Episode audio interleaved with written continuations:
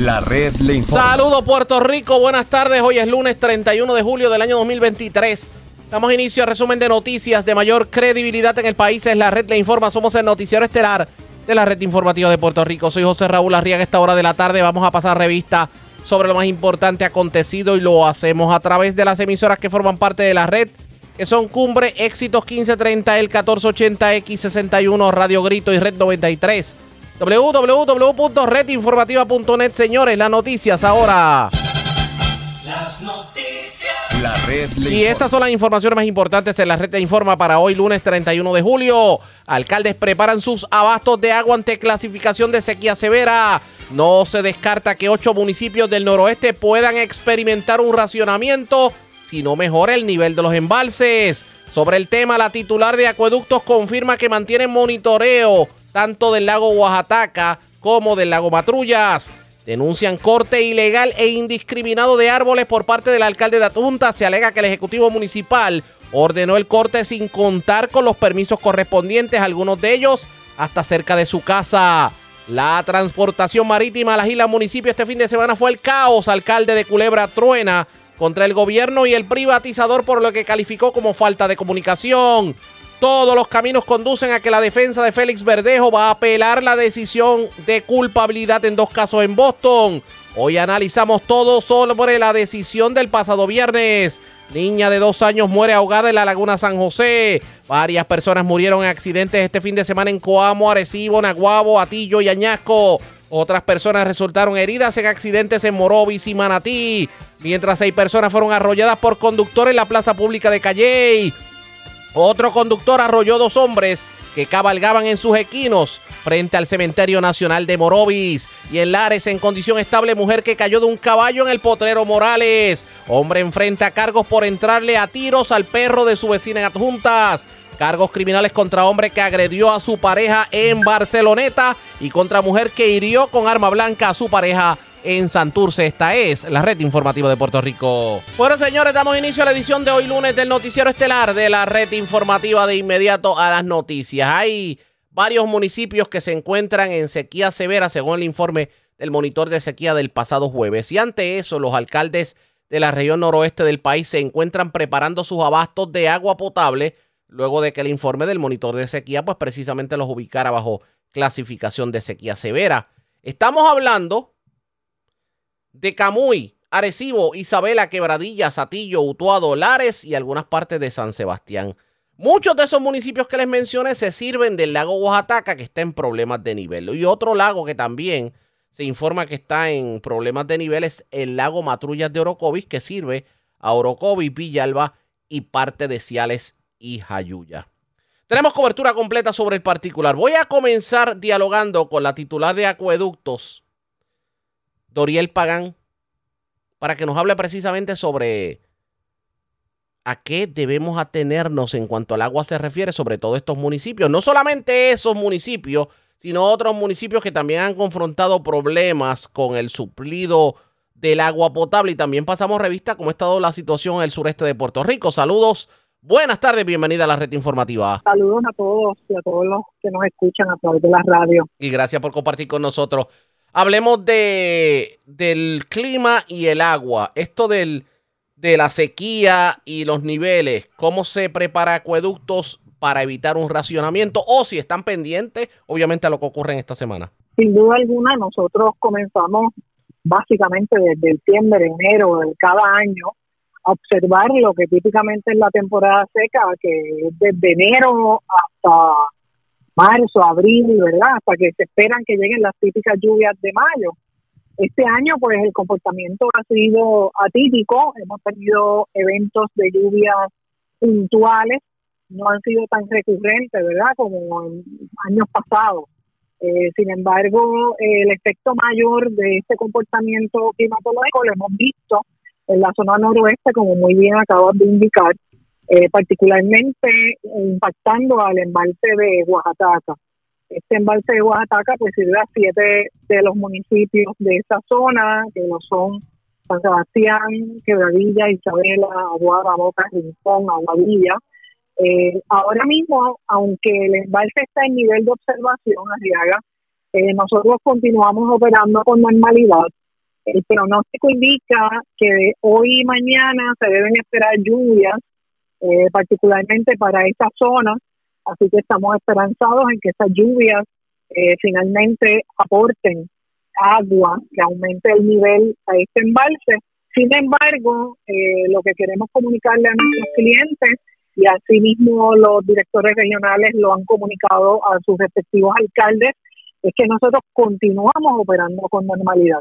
Aún así, a pesar de que durante todos los primeros meses de cada año nosotros hacemos todos los ajustes necesarios y particularmente en Oaxaca con la Autoridad de Energía Eléctrica, eh, recientemente se hizo un ajuste adicional para disminuir la extracción del embalse de Oaxaca eh, junto con energía eléctrica, dado a que se han podido seguir haciendo mejoras en la estación de bomba del río Culebrina, se cambió una bomba eh, completamente nueva y esto pues nos ha ayudado a que la planta de Culebrina eh, esté operando 100% desde el río Culebrina y eso pues nos ayuda a poder disminuir la extracción del embalse Guadapapa y no nos detenemos, ¿verdad? Eh, para poder seguir haciendo las mejoras necesarias para poder fortalecer los abastos de agua para esta zona, como es el, precisamente el proyecto que llevamos ahora mismo a cabo en el río Culebrina, es otro proyecto con una inversión de 10 millones de dólares para rehabilitar la estación completamente. Y esto sin duda alguna, de cara al futuro, nos va a ayudar a cada vez estar eh, más fortalecidos para eventos de sequía como el que hemos estado atravesando. Pero a corto plazo, ¿a qué se deben atener los residentes de estos municipios del noroeste? Mira, a corto plazo eh, lo que puedo comunicar es que vamos a seguir operando con normalidad. Eh, sabemos que los pronósticos, pues tenemos que esperar a que se materialicen y tenemos que esperar que pasen el día de hoy, el de mañana, para ver si en efecto esas lluvias llegan. Así que nosotros vamos a estar actualizando la información todas las veces que sea necesario, así como siempre hemos estado dispuestos, ¿verdad?, para todos los medios.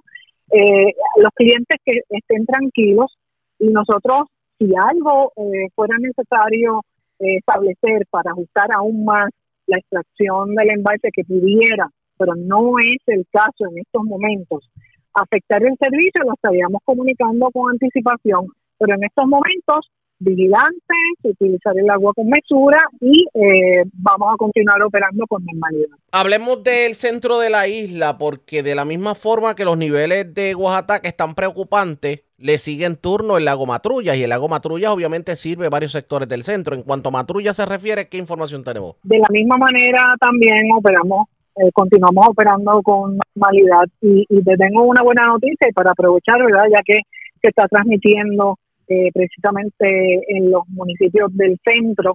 Ya nosotros subastamos un proyecto para realizar mejoras al sistema de pozas que se suple de Matrulla particularmente. Ese proyecto ya se contrató, se firmó contrato con la compañía Peva Construction y debe estar antes de que este año eh, finalice, debe comenzar eh, movimiento en el área y sería una zona que se restaría de servicio a la planta de matrullas, supliéndose desde la planta de pozas iniciales. Así que estos clientes que sabemos que por un tiempo han estado eh, sintiendo la intermitencia en, en algunos periodos en el servicio, pues ya este proyecto se subastó, ya se contrató, así que es una realidad y pronto vamos a poder comenzar las obras para poder mejorar el servicio que ofrecemos con una inversión de más de 4 millones de dólares. Para entender un poquito, porque yo recuerdo que para esa zona se había construido un proyecto cuando, para allá cuando el ingeniero José Ortiz era el director ejecutivo y el, y el alcalde de Ciales era Roland Maldonado, eh, que se dejó de utilizar. ¿Esto sería también poner en funcionamiento ese sistema para POSA? Correcto, de eso estamos hablando. Ese sistema tenía unas deficiencias, así que este proyecto viene a poder atender eh, todas esas deficiencias que tenía en el pasado y a operar el sistema desde la planta de pozas, así que serían clientes que se estarían dejando de suplir desde la planta de Matrulla, manteniendo la planta entonces con una mayor cantidad de abastos para lo que sería el municipio de Orocovis, que es donde se suple esta planta de filtro. En este caso, eh, aparte de lo que puede ser ese sistema en Ciales, lo que está ocurriendo con el noroeste, ¿hay otra zona de Puerto Rico que le preocupe tomando en consideración el clima? Al momento, eh, los, los principales embalses, ¿verdad? Que siempre hablamos de Carraíto, La Plata, están en nivel de seguridad. Eh, han recibido eventos de lluvia que nos han ayudado también a poder mantener los niveles como están hasta ahora, ¿verdad? El nivel de seguridad. Así que prácticamente eh, la atención está en Oaxaca y como dije, ¿verdad? Y vuelvo y repito, eh, no es de, de, preocuparse ahora de inmediato en nuestros clientes, de algo ocurrir y nosotros vamos a estar eh, siempre disponibles, lo estaríamos notificando con anterioridad, pero seguimos operando con normalidad. Hablemos del sureste porque eh, siempre hablamos obviamente de los embalses, pero por ejemplo el sureste tiene la desventaja de que muchas, muchas personas se sirven de pozo, el caso de Salina, o por ejemplo a los que se puedan servir del lago de Patilla. ¿Cómo está la situación en el sureste al momento en cuanto al agua se refiere? Fíjate, de la misma manera estamos operando eh, con normalidad. En el caso de acá el nivel del embalse se encuentra en nivel de seguridad, eh, así que ahí no tenemos ningún inconveniente. En el caso del lago Cerrillos, también está en nivel de seguridad y en estos momentos eh, están tan saludables los dos embalses que nosotros cuando tenemos alguna situación en el embalse Tobaca eh, nos movemos a utilizar el agua de Cerrillos. En estos momentos estamos utilizando solamente el agua de Tobaca, ¿verdad? Porque no tenemos esa necesidad. Pero si fuera requisito porque el nivel de Tobaca estuviera tan bajo que así nos obliga a movernos, pues tenemos, ¿verdad? La redundancia del embalse de Cerrillo, que prácticamente está en nivel de seguridad bien alto, eh, tiene bastante abasto de agua, así que no, no vemos ningún riesgo eh, para los municipios que se suplen de estos dos embalses. Pero obviamente, hablando en general, y aunque se le debe dar más atención, por ejemplo, a los municipios que se sirven de Oaxaca, como Arecibo, Isabela, Quebradillas, Atillo, Utuado, Lares, etcétera, etcétera, San Sebastián, todos los que están en sequía severa. No, Arecibo, Arecibo, se sirve Arecibo no se suple de, ajá, ni Lares tampoco, Lares tiene sus propias plantas, pero solamente los siete municipios que te mencioné al principio, ¿verdad? Que serían San Sebastián, Quebradilla, Isabela, Aguadilla, Moca, Rincón y Aguada. Esos son prácticamente es que le, leí por error la lista de los municipios que están bajo sequía severa.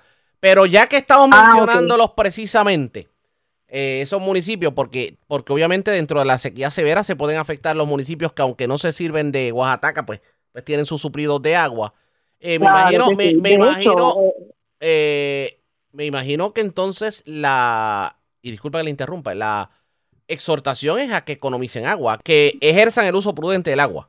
Claro, sin duda alguna, y gracias, ¿verdad?, por el espacio que nos brindas para poder llevar la información correcta y la más actualizada en torno a la operación de nuestro sistema a nuestros clientes, que es nuestra prioridad. Definitivamente. Agradezco el que haya compartido con nosotros. Siempre a la orden. Era la titular de acueductos, la ingeniero Doriel Pagan, así las cosas. El uso prudente de agua es lo que se, lo que se exhorta, aunque ya, obviamente, la temporada de verano está pasando. Ya los estudiantes regresan a las escuelas y ya menos piscinas se estarán utilizando en algunos lugares. Pero a pesar de que va a llover bastante esta tarde, por lo menos lo que eso pronostica para ese sector de Puerto Rico, pues mucha prudencia. Aquellos que se sirven tanto de Oaxaca como de Matrulla, para evitar un posible racionamiento. Aún así, los alcaldes se están preparando. Y vamos a hablar sobre el particular, pero antes hacemos lo siguiente. Presentamos las condiciones del tiempo para hoy. Hoy lunes, un sistema de baja presión continúa moviéndose bien al noreste de la región, mientras que el eje de una onda tropical cruza las Antillas Menores. Se espera que los efectos de estos generen lluvias aisladas y tormentas eléctricas en el noroeste de Puerto Rico. Estos chubascos pueden provocar aumento repentino de los niveles de agua a lo largo de los arroyos y ríos, además de inundaciones urbanas y de pequeños arroyos. Los mares tranquilos persistirán durante la semana. El viernes y el sábado aumentarán los vientos y subirá el nivel del mar, especialmente en el Atlántico pueden ser necesarios avisos para embarcaciones pequeñas para el sábado por la mañana. En la red informativa de Puerto Rico, este fue el informe del tiempo. La red le informa. Señores, regresamos a la red Le Informa, el noticiero estelar de la red informativa edición de hoy lunes. Gracias por compartir con nosotros.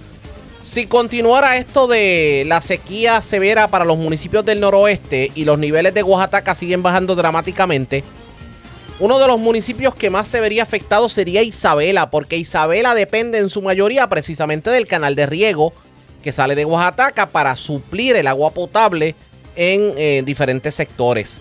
¿Cómo se prepara Isabela para la posibilidad de un racionamiento? En línea telefónica el alcalde Ricky Méndez. Alcalde, buenas tardes, bienvenido. Saludos, buenas tardes, un fuerte abrazo para usted y todos los que nos escuchan. Y gracias por compartir con nosotros. ¿Cómo se prepara Isabela para la posibilidad de un racionamiento en caso de que la sequía continúe?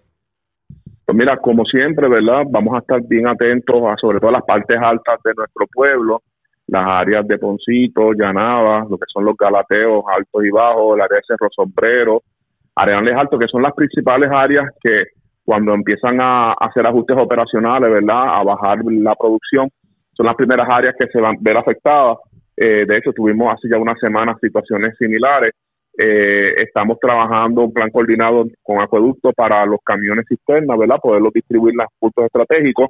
El municipio también estará haciendo gestiones con camiones privados y también eh, con la distribución de agua potable embotellada en algunos sectores estratégicos. Vamos a estar monitoreando cuáles son las áreas que se van a empezar a afectar eh, con eh, el ajuste operacional, ¿verdad? Y si van a haber días intermitentes, estamos esperando, ¿verdad? Que Acueducto haga su plan de trabajo para saber cuándo, qué áreas van a tener agua y qué días, qué áreas no van a tener, pues entonces nosotros poder accionar nuestro plan, ¿verdad? Y poder estar con el equipo de municipios en la calle trabajando esta situación. Eh, una situación, ¿verdad? Que hemos, desde febrero hemos estado alertando que el área de Isabela ha carecido de lluvia eh, bien anormal en términos de otros años y hemos estado vigilando eh, los niveles del lago y de verdad que este año ha estado bien bajito, eh, no ha sido un año típico las lluvias de mayo no llegaron y estamos esperando ver ahora agosto que sea un mes que sí por lo menos nos pueda proveer de alguna precipitación abundante que pueda ayudar a, abastecer el lago.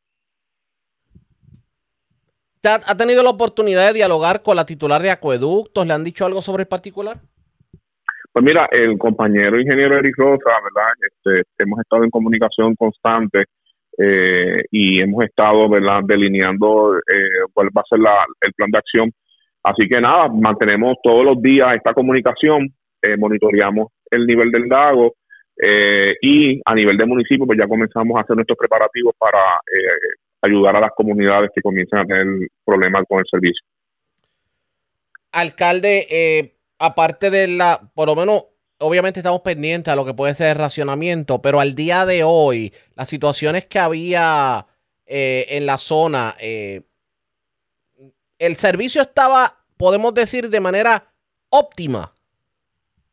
Pues mira, dentro de lo que se llama normal, ha estado funcionando normal, excepto unas semanas atrás que hubo problemas con el sistema de bombeo en la planta de filtración. Isabela tiene dos sistemas, ¿verdad? Que uno es por gravedad, que es toda la zona urbana, que funciona por gravedad.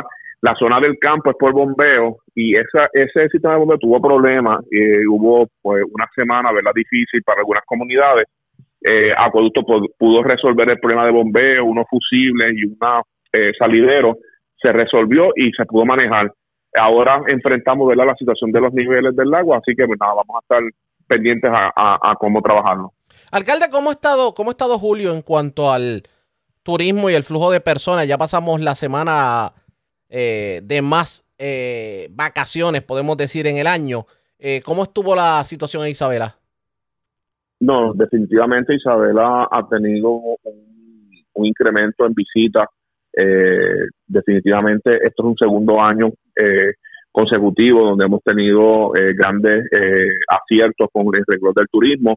Obviamente le vamos a estar pidiendo prudencia también, no solamente a los que manejan los Airbnb, sino también los que manejan las hospederías, ¿verdad?, de nuestro pueblo, eh, hacerle conciencia al visitante de que el, agua eh, está escaseando y que hay que ser prudentes en, el uso del mismo, pero definitivamente en estado lleno. Esta semana ha sido, yo creo que de récord para muchos en, en el pueblo Isabela. No hubo incidentes violentos en cuanto a lo que tiene que ver con la visita a las playas. todo estuvo. No, gracias a Dios todo controlado, todo controlado. Gracias a Dios, todo controlado. Las actividades que se dieron, se dieron eh, muy, muy sana, eh, ningún incidente. Eh, hoy en la mañana eh, los compañeros limpiando las, las playas, ¿verdad? Recogiendo la basura, eh, tanto la brigada de reciclaje, de ornato del municipio, junto con el equipo de eh, recursos naturales, eh, así que poniendo todo en orden, pero gracias a Dios todo, todo marchó muy bien. ¿Cuál fue la zona más visitada, Isabela? Oh, definitivamente dentro de todas las playas, ¿verdad? Lo que es el área de Jobo, Villa Pesquera, Montones, son las más visitadas, aunque tenemos otro turismo, ¿verdad? Que visita el, el área de- del bosque Oaxaca, el área del lago, pero definitivamente el, el grueso mayor fue la zona costera y obviamente en las noches la oferta cultural que presentamos en la plaza, así que también las noches bien estuvo bien, bien, bien abarrotado nuestro casco urbano, así que eh, hicimos un gran trabajo, ¿verdad? De poder traer turismo y yo creo que los comerciantes pues así han visto su, sus ganancias eh, elevadas. Gracias, alcalde, por haber compartido con nosotros. Buenas tardes. Siempre a la orden, siempre a la orden. Un fuerte abrazo. Como siempre, el alcalde de Isabela, Ricky Méndez. Eso, así está Isabela, obviamente pendiente a lo que puede ocurrir con esto de los niveles en el lago Oaxaca y el que el monitor de sequía declarara municipio alrededor del lago Oaxaca como municipio bajo sequía severa. Vamos a ver si las lluvias que se esperan estos días de alguna manera pueden contribuir a los niveles del lago. Ustedes pendientes a la red informativa que definitivamente le vamos a dar seguimiento a esta información. Bueno, vamos a otro tema. ¿Por qué hay controversia en adjuntas? Porque hubo un corte de, de árboles en varios lugares de adjuntas, en la organización Los Maestros, también en, en la entrada de la urbanización o la granja y casualmente en un parque frente a la casa del alcalde. Pero aparentemente ese corte, según se denuncia en el día de hoy, pudo haberse dado de forma ilegal. ¿A qué nos referimos? En línea telefónica, el presidente del PNP en Atuntas, Obed Cintrón González. Saludos, buenas tardes, bienvenido a la red informativa. Buenas tardes a ti y a todos tus radioescuchas. Gracias por compartir con nosotros. ¿Qué es lo que ocurrió con esto del corte de árboles allá en Adjuntas? Cuénteme. Eh, lo que sucede es que el día 18 de este mes, el alcalde tomó una iniciativa de podar unos árboles en el sector, en la urbanización Los Maestros de Adjuntas y no solicitó el permiso que debe de solicitarle al Departamento de Recursos Naturales, por lo cual ha entrado en una violación a la ley. Si él hubiese pedido el permiso originalmente, pues le dan eh, una autorización para que pueda cortar un 33% de, del árbol, porque hay, uno, hay un tendido eléctrico cerca, pero el alcalde lo hizo sin solicitar la autorización. Luego de eso, pues el departamento pues se entera y pues fueron y lo orientaron, pero nosotros esperamos de que esta acción que se ha hecho que el alcalde vuelve e incumple con lo que es la ley, pues el departamento tome asu- el, el asunto y lo amoneste y no le permita que esté haciendo muchas violaciones a la ley, porque esta no es la única vez que el alcalde eh, no sigue la reglamentación de recursos naturales. Por ejemplo, cuando vino el huracán Fiona, el alcalde tiró material vegetativo y tierra en los cuerpos de agua y los vigilantes de adjuntas pues se lo indicaron. También tuvieron que paralizarle una excavación de material terrestre ya que tampoco contaba con unos permisos y eso fue en una propiedad privada. Le paralizaron el trabajo ilegal del depósito de basura en el área de transbordo que está cerca al garaje municipal porque tampoco tenía los permisos ni del Departamento de Recreación de, de- del Departamento de Recursos Naturales, ni de la Junta de Calidad Ambiental, ni de EPA. Orientaron también al alcalde para que tramitase los permisos en un puente que se arregló en Garzas y él lo que alegó era que tenía los permisos verbalmente y los permisos deben de ser por escrito y ahora vuelve y entonces sin la sin los permisos cortó estos árboles que están frente a la casa de él en la calle Rodolfo González de Adjunta. Y en aquel entonces, cuando se cometieron las irregularidades en donde él no obtuvo permiso, ¿hubo algún tipo de amonestación por parte del gobierno central? Por lo menos de mi conocimiento no. no la ha habido. Los vigilantes de adjunta han sido bien diligentes en cada vez que ven alguna situación se la señalan, pero el alcalde lo que alega es que es una persecución política que tienen contra él y entonces pues el eh, el departamento ha optado posiblemente pues por tratar de lidiar en enviar a funcionarios que son del área de la región para evitar algunos contratiempos, pero los vigilantes de la Junta han estado haciendo su labor y esperamos que esta acción, la división legal tome cartas en el asunto para que el alcalde no siga cada vez que quiere haciendo lo que él desea. En este caso, esos árboles que se cortaron, hábleme de ellos, cuán grandes eran, eh, en una zona en donde, o sea, descríbame por qué, por qué es tan crítico el que se hayan cortado esos árboles. Ok, eso es un parque pasivo que hay frente a la urbanización La Granja, conocida también como la urbanización Los Maestros, y da la casualidad que también es frente a donde, de donde vive el alcalde. Es un, es un parque pasivo, hay unos árboles y fueron cortados. Hay un tendido eléctrico que yo sé que hay que hacer la gestión para que no se vea afectada ah, lo de la energía. Pero la cuestión es que los árboles eh, no hay que cortarlos en su, en su totalidad y están sanos, no están enfermos y que la cuestión aquí es que él no solicitó el permiso, porque si él lo solicita y, y lo autorizan, pues está cumpliendo con la ley, pero él no lo hizo. Vuelve a violar la ley, no solamente como la otra vez indicamos en lo de ética gubernamental y en lo del Contralor Electoral, sino que ahora también en lo de recursos naturales también viola la ley.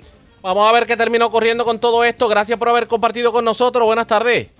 Muchas gracias. Como siempre, a la pausa cuando regresemos en esta edición de hoy del Noticiero Estelar de la Red Informativa de Puerto Rico. Dicen que este fin de semana la transportación marítima a Culebra fue el caos y el alcalde está sumamente molesto. Hablamos de eso luego de la pausa. Regresamos en breve.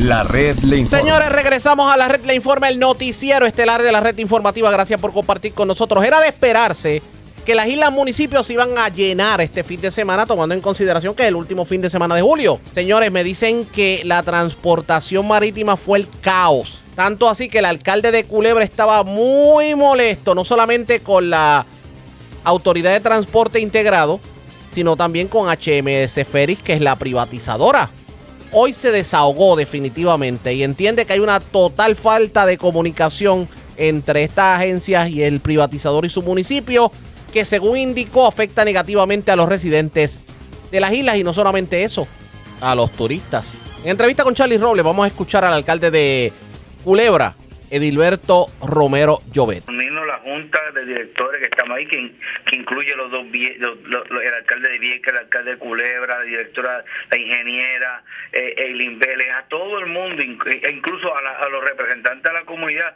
que hace tiempo no nos reunimos porque están pasando unas cosas que a mí no me agradan y al pueblo de Culebra no le agradan, o sea, como ahora, y, y esta ¿Cómo, parte de cómo? comunicación... Alcalde, pero ¿cómo qué? ¿Qué no le, qué no le está agradando? Mira que, que una persona, un residente de Culebra, vaya a saca- va a, Ventanilla a sacar un boleto, como pasaba este ejemplo, un ejemplo, una persona de ochenta y pico de años, paciente de cáncer, va a sacar un boleto para una cita médica, llega, le venden el boleto y le dicen que no lo pueden vender el de regreso, sino al otro día o dos días después. Personas mayores que van a una cita de veterano, van a sacar la cita, le dicen no hay boleto. Personas que van a una cita, otro, otro que fue a cita de veterano, y le dicen que te podemos vender el boleto ahora, pero tienes que regresar dos días después a las 7 de la noche. Dios Eso mío. es inaceptable, porque Claro. esto es, esta es nuestra casa, nosotros esta es nuestra carretera. Aquí no hay otra ruta alterna como en otros pueblos y no le voy a aceptar a nadie del gobierno que me diga a mí, ah, es un servicio público. Sí, es un servicio público, pero fue creado porque aquí hay residentes de la, de- en, la isla, municipio de Culebra. ¿Sabes? Ya esto se cae de la mata, o sea, yo hablé con ellos bien claro, aquí tiene que haber una comunicación constante. Oiga, alcalde, pero ven acá, ahora digo yo, y la, y la fiebre que tenían de que todo estaba chévere, eh, de que todo estaba corriendo, de que había buena comunicación, o sea, se acabó. Eso se acabó porque había comunicación al principio. Le estábamos diciendo de hace Sí. tiempo. Ajá. porque los residentes se estaban quedando sin boleto y le estoy llevando la queja antes de que esto llega a su límite y el, y el pueblo ya llegó a su límite y el pueblo está cansado de que cada vez que va a llegar un pasaje te dicen no hay boleto y cuando se meten al, al, al ferry espacios vacíos siempre la misma excusa que gente te compra el boleto que la, que no llegan pero 50 y 60 personas que no van a llegar Igual que los vehículos, en esta semana un vehículo fueron a sacar, le dijeron, mira, el ferry está lleno, lo único que tenemos disponible son cuatro pies. Y el ferry fue vacío. Cuatro pies, ni un carrito de golf. Pues, pero cuando entonces la, el residente está allí, el, se fue vacío el... el de verdad. El, el, no, y esto no puede continuar. Entonces, no no me comparen a mí como uno me vino a comparar que es un servicio, vuelvo y repito, es un servicio público, pero el residente por ley tiene que llegar a su casa. No me lo compares con el tren urbano. Como uno me viene a comparar con el tren urbano, que mira, que es como el tren urbano, que pero es que el tren urbano tú puedes coger en Puerto Rico cualquier ruta alterna, aquí con los culebrenses no tienen ruta alterna. Tenemos que llegar a nuestra casa obligado, aquí a nuestra isla obligado que es nuestra casa. Oiga, alcalde, ¿y que ustedes llevan tiempo hablando de eso?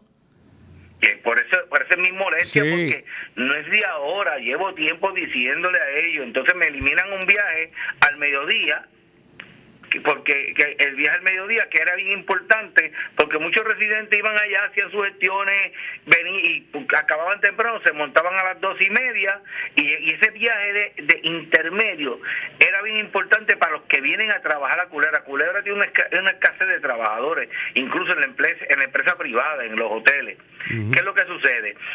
ese viaje a venían temprano cuando en eso entonces en ese otro viaje los maestros que estaban aquí se iban a las tres y media nuevamente a la isla grande como nosotros decimos. Pues fue eliminado pues tienen que irse a las cinco y media. Hay maestros que viven distantes y llegan a casa como a las diez o once de la noche para virar al otro día a las, a las, tres, a las tres y media de la mañana para poder cumplir con los estudiantes. Por eso que ese viaje era bien importante. Lo hemos estado notificando lo hemos estado hemos estado a cada rato diciéndoselo a ellos incluso yo le pedí a ellos hace tiempo, que lo voy a hacer ahora por escrito, porque a lo mejor la excusa que me ah, te lo, eh, tienes que darlo por escrito, pidiéndole la, que me den la cantidad de personas que están visitando a Culebra.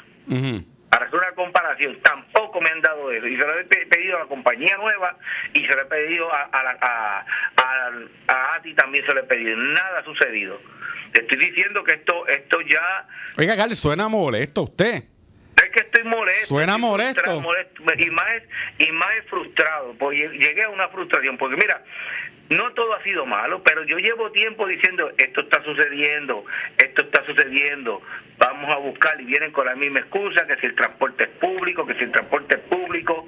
Mire, ellos reciben, eh, creo que ellos reciben una... Oye, eso es una falta de respeto para, la, para un alcalde. Federal. Ajá por, el, por los residentes, por el transporte marítimo, porque hay residentes aquí. Creo que no me acuerdo, son unos 35, 25 millones de velas, no me acuerdo. Eh, pero reciben un, un dinero federal para este servicio, ¿sabes? Entonces yo digo, están recibiéndolo no nos están dando el servicio como que no están comunicándose con nosotros. A mí me envió una, el presidente más me envió hace meses atrás que si el sistema ha mejorado, que si esto, que tienen más viajes, que la gente está llegando, que entonces viven una fantasía porque cuando estuviera aquí la realidad de Culebra es diferente. Oiga, alcalde, ¿usted le ha hecho saber eso a sus legisladores? Ellos lo saben, ellos lo saben porque yo hablé con ellos, hablé con ellos y se lo dije. Pero entonces, ¿qué pasa? Hablé con ellos, yo necesito que ellos me ayuden y, y, volvamos a, ¿Van a tener que, hacer presión? Que yo sé que yo si lo hablo con ellos, ellos están del lado del pueblo, pero necesito más acción, tú sabes, ¿no? Quiero saber qué está pasando. Yo hablé con Johnny, hablé con Marisita, hablé con Javier, hablé con, tú sabes, yo necesito, yo necesito que me ayuden porque esto y O sea, que, que estamos que estamos lentitos, estamos lentitos en eso, estamos lentitos. Demasiado, demasiado de lento, demasiado de lento y aquí hay que moverlo porque donde la gente va a quejarse, donde la gente va con sus frustraciones, es al municipio. Sea, el alcalde, siempre el alcalde es el que paga todo.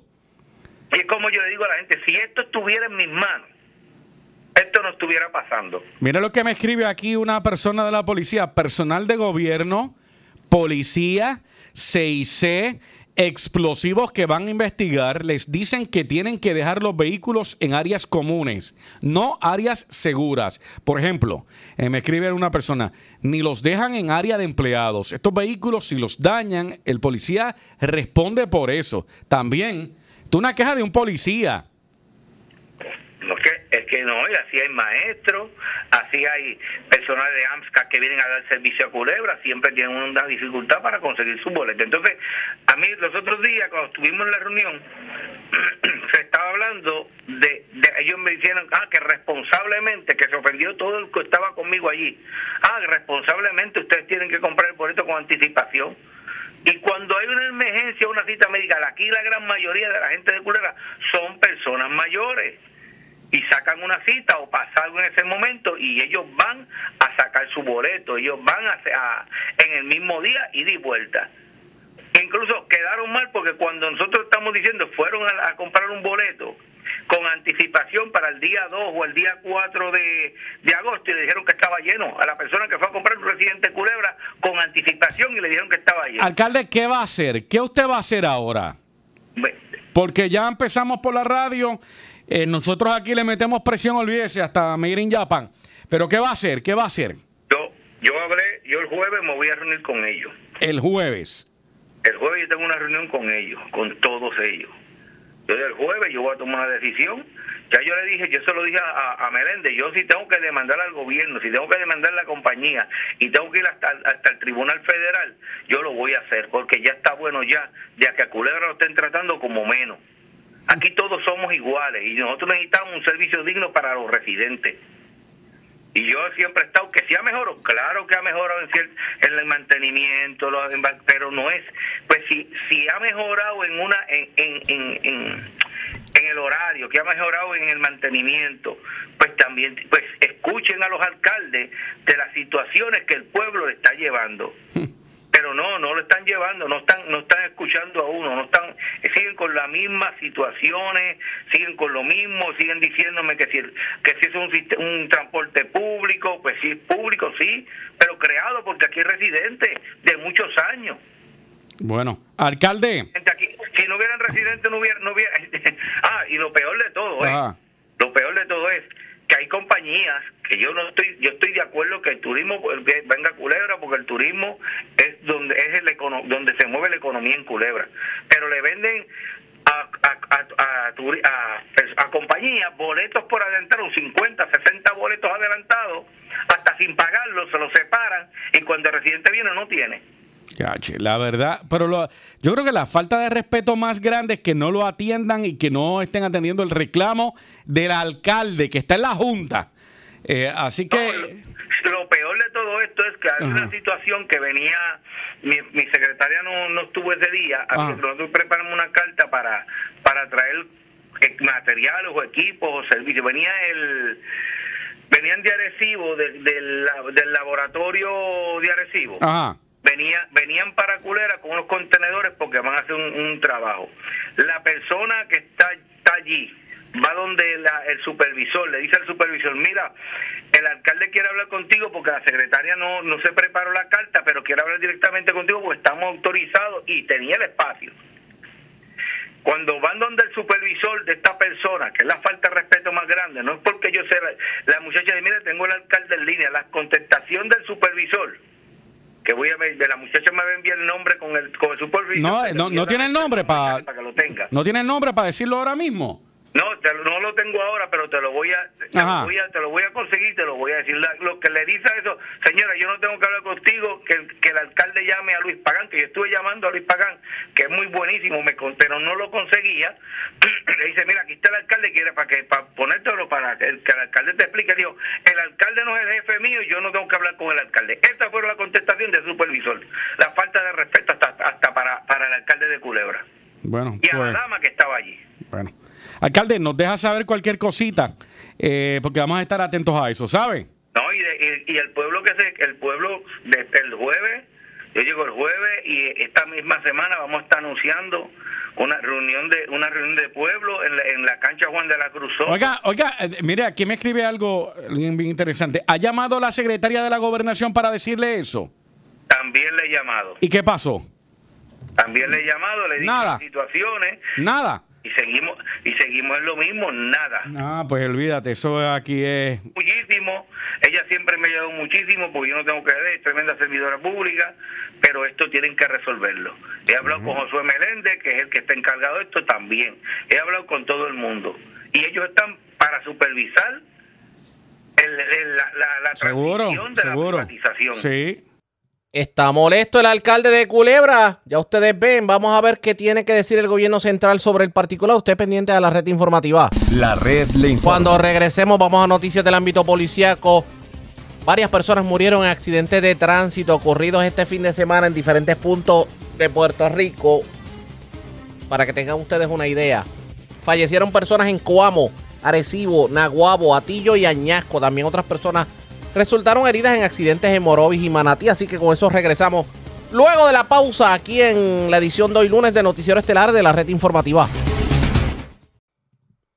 La red le informa. Señores, regresamos a la red Le Informa. Somos el noticiero estelar de la red informativa, edición de hoy lunes. Gracias por compartir con nosotros. Vamos a noticias del ámbito policíaco. Seis personas fueron arrolladas en un incidente ocurrido en plena plaza pública de, de Calle. Y aparentemente un vehículo impactó a otro, pero uno de ellos perdió el control y se fue contra las personas que se encontraban en la plaza. Además, un hombre residente de Aguas Buenas alega que tenía una maleta con pertenencias, prendas, eh, artículos de aseo en el patio. Aparentemente iba a salir o algo así por el estilo. Y de buenas a, a primeras, desconocidos se lo robaron. La información la tiene Edgardo Ríos Queret, oficial de prensa de la policía en Caguas. Saludos, buenas tardes.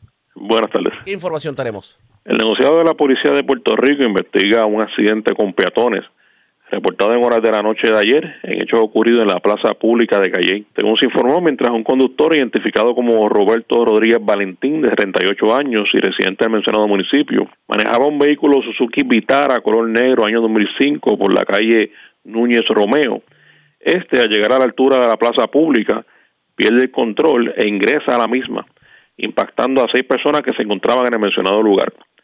Allí resultaron heridos Carmen M. Ortiz, de 58 años, Carmen M. Rivera, de 71, Arturo Corón, de 71, Carmen A. Ortiz, de 75, vecinos del mencionado municipio, William Ortiz, de 51, y Dayana Robles, de 53, ambos residentes de Morovis.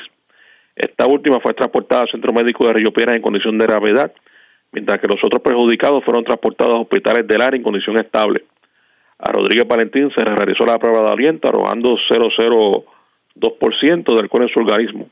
El agente Mariano Reyes, adscrito al distrito de Calle, investiga estos hechos. También la policía investiga una apropiación ilegal reportada en horas de la noche de ayer en una residencia ubicada en Hacienda Misiero del barrio Agüey en Aguas Buenas.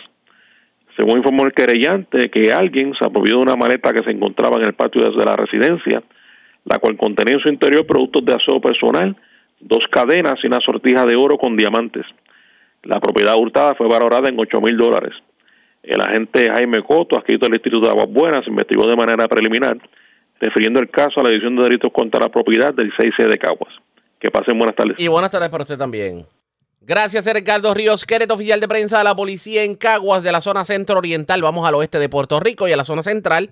Tenemos más detalles sobre el accidente ocurrido este fin de semana en la carretera de Ayales, en la 143, en donde dos jóvenes, uno de 30 y uno de 26, pues lamentablemente chocaron con, con la valla y con un árbol en la vía de rodaje y fallecieron en el lugar. También un motociclista falleció, un hecho ocurrido en la carretera 100 115, esto cerca del Woody's Place en Añasco. Y una persona fue asesinada este fin de semana, un hecho ocurrido en el residencial Roosevelt de Mayagüez. Emily Martínez, oficial de prensa de la policía en el oeste, con detalles. Saludos, buenas tardes. Buenas tardes. Pues mira, tenemos un accidente de auto de carácter fatal con motociclista reportado a las 9.20 de la noche del domingo en el kilómetro 1.5 de la carretera 115 cerca de Woody Place en Añasco. Según se informó, un motociclista identificado como José Antonio Beníquez Pérez, de 75 años, perdió la vida en el lugar antes mencionado. Esto se encuentra, ¿verdad?, bajo investigación en estos momentos. El agente Joan Fernández, adscrito a la División de Prato y Carretera de Mayagüez, en unión al fiscal Iván Blonde, investigan los hechos. Por otra parte, Tenemos un accidente de auto con objeto fijo de carácter fatal que se reportó a través de la llamada del sistema 911, eso de las 8 y 50 de la noche de ayer, del día sábado, en la carretera PR 143, kilómetro 54, en el barrio Pulguilla de Coamos. Según información preliminar, Wilson Negrón Rodríguez, de 31 años de edad, residente de dicho municipio, conducía un vehículo marca Toyota modelo Corolla color gris año 91, junto al joven Gerald Torres Rivera, de 26 años de edad, residente del mismo municipio, por la carretera 143 en dirección hacia el este y al llegar al kilómetro 54, este lo hacía a una velocidad que no le permitió tener el dominio del vehículo, dando lugar a que por tal descuido y negligencia perdiera el control del volante, transitando por área verde, impactando un talud de tierra y chocando con su parte frontal un árbol de fruta de mango que ubica orillas de un barranco. Ambos ocupantes del vehículo resultaron con heridas de gravedad, los cuales le ocasionaron la muerte en el acto. El agente Melvin Alvarado, adscrito a División de Patrulla de Carretera de Bonito, el negocio de la Policía de Puerto Rico en conjunto al fiscal Juan Santano, se hicieron cargo de investigación. Quiero recalcar que uno de los obsisos vivía en el kilómetro 54.0 y el accidente fue en el 54.1. Por otra parte, se reportó un asesinato en la mañana del sábado del 29 de julio del 2023, eso de las 9.50 de la mañana, frente al edificio 10 del residencial Roosevelt en Mayagüez. Según información preliminar, una llamada a través del sistema de emergencia 911 alertó a la uniformada sobre el cuerpo sin vida de un hombre en el interior de un vehículo marca Hyundai Accent, año 2019. Al llegar los agentes a la escena encontraron el cuerpo de un hombre identificado como Emanuel Martín Rivera, de 31 años, asesinado a balazo en circunstancias que se encuentran bajo investigación. El agente Aníbal Pérez, negocio de la Policía de Puerto Rico adscrito a la División de Homicidio en unión al fiscal de turno, se hicieron cargo de la investigación. Gracias por la información. Buenas tardes. Buenas tardes. Gracias, era Emily Martínez, oficial de prensa de la policía en Mayagüez del oeste y de la zona central. Vamos a la zona norte de Puerto Rico porque se reportó un accidente ayer domingo que cobró la vida de una persona. Esto ocurrió en la zona de Arecibo. Además, tremendo susto pasó un octogenario, le dio un calambre cuando iba transitando la 567 entre Morovis y Orocovi y pues perdió el control del vehículo y pues cayó por un barranco. La información la tiene el Malvarado, oficial de prensa de la Policía en el Norte. Saludos, buenas tardes. Sí, buenas tardes. Tenemos que hacer reporto a través del sistema de emergencia 911 un accidente de carácter fatal el domingo en horas de la madrugada en la carretera 653, sector Barranca, en el pueblo de Arecibo. Según información que mientras Joanela Acevedo Méndez, de 21 años y residente de Quebradillas, conducía su vehículo Toyota Corolla color vino por el lugar antes mencionado y al llegar al kilómetro 2.6 del pueblo de Arecibo, este lo hacía a una aparente exceso de velocidad, dando a lugar a que por tal descuido y negligencia fuera impactar con su parte frontal lado izquierdo a la parte frontal lado derecho al vehículo Mazda 3 color gris, el cual transitaba en dirección contraria. En este accidente resultaron varias personas lesionadas, los cuales fueron transportados por paramédicos Gutiérrez y Capetillo. Al hospital Pavía fue transportado Joanel Acevedo, atendido por el médico de turno, su condición estable. La pasajera que se encontraba con Acevedo Méndez y la cual no ha sido identificada fue transportada por los paramédicos al hospital Pavilla, la cual fue atendida por la doctora Ramos, quien diagnosticó que su condición era de gravedad, falleciendo la misma a eso de las 9 y 16 de la mañana, a consecuencia de las lesiones recibidas en el choque. La conductora del vehículo Mazda 3 color gris, identificada como Janexi Rivera Más, más de 20 años, residente del pueblo de Arecibo, fue transportada al hospital Pavía, atendida por el médico de turno y su condición fue descrita como estable. Tenemos que investigó la agente Mirna Montañez Cruz, del negociado de la Policía de Puerto Rico. Eh, se consultó con el fiscal Ariel Chico Guarbe, quien instruyó ocupar los vehículos para fines de investigación. También tenemos que se reportó un accidente de carácter grave con un conductor de 86 años ayer sábado en horas de la tarde en la carretera 567 en el barrio Pasto en el pueblo de Morovis. Según se informó que mientras Florentino Negrón Rodríguez, de 86 años, conducía su vehículo Suzuki Vitara color gris por el lugar antes mencionado. Este se disponía a realizar un viraje frente a la capilla Nuestra Señora del Carmen cuando pone su vehículo en marcha. Negrón manifiesta que le dio calambre en una pierna derecha, dando lugar a que el vehículo saliera de la vía de roda de pública y bajando una pendiente de aproximadamente 100 pies de, profundidad. este recibió laceraciones en la parte frontal de la cabeza. Negrón fue transportado por paramédicos al hospital Centro Médico de Río Piedras y su condición de cuidado. Investiga la agente Juan Pereles Valentín del negociado de la Policía de Puerto Rico, adscrito a la División de Patrullas de Carretera de Manatí, quien se hizo cargo de la investigación en unión y consultó con el fiscal Ariel Chico Guarbe. Alvarado, tengo entendido que también hubo un accidente en la 137 frente al Cementerio Nacional en Morovis, en donde se vieron afectados dos personas que iban cabalgando equinos. ¿Qué información se tiene sobre el particular? Bueno, hasta el momento lo que tenemos es que la policía está investigando, sí, el accidente de dos equinos. Lo que se desconoce son los dueños de los equinos. No se desconoce, ¿verdad?, dato alguno de los dueños de los animales. Tenemos que esto ocurrió en la carretera 137, kilómetro 10, frente al Cementerio Nacional, en dirección de Morovis hacia Vega Baja. Según informó el agente Elías Cartagena Román, que mientras Ángel Burgos, de 31 años, vecino del mencionado lugar, conducía el vehículo Ford F250 color negro del año 2008 por el lugar antes mencionado e impactando con la parte frontal del vehículo a dos equinos que salieron corriendo cruzando la vía de rodaje y falleciendo en el acto. El conductor resultó ileso. El personal de manejo de emergencia, SOMED, se hizo cargo de la remoción de los equinos de la vía de rodaje. Esa es la información que tenemos por el momento. Que tengan todos buenas tardes. Y buenas tardes para usted también. Gracias, era el Malvarado oficial de prensa de la policía en Arecibo del Norte. Vamos a la zona metropolitana. Lamentablemente un infante murió ahogado este fin de semana en la zona metropolitana, específicamente en la zona de Barrio Obrero Santurce. Además, se erradicaron cargos criminales, o por lo menos no se erradicaron. Se busca una dama que aparentemente agredió con un cuchillo a, a un caballero, un hecho de violencia de género ocurrido en la zona de San Juan. Y es Kenny Ojeda, oficial de prensa de la policía ¿Quién nos trae detalles en vivo? Saludos, buenas tardes. Buenas tardes para todos. Un hombre resultó herido de arma blanca en medio de un incidente de violencia doméstica reportado la madrugada de ayer en Santurce.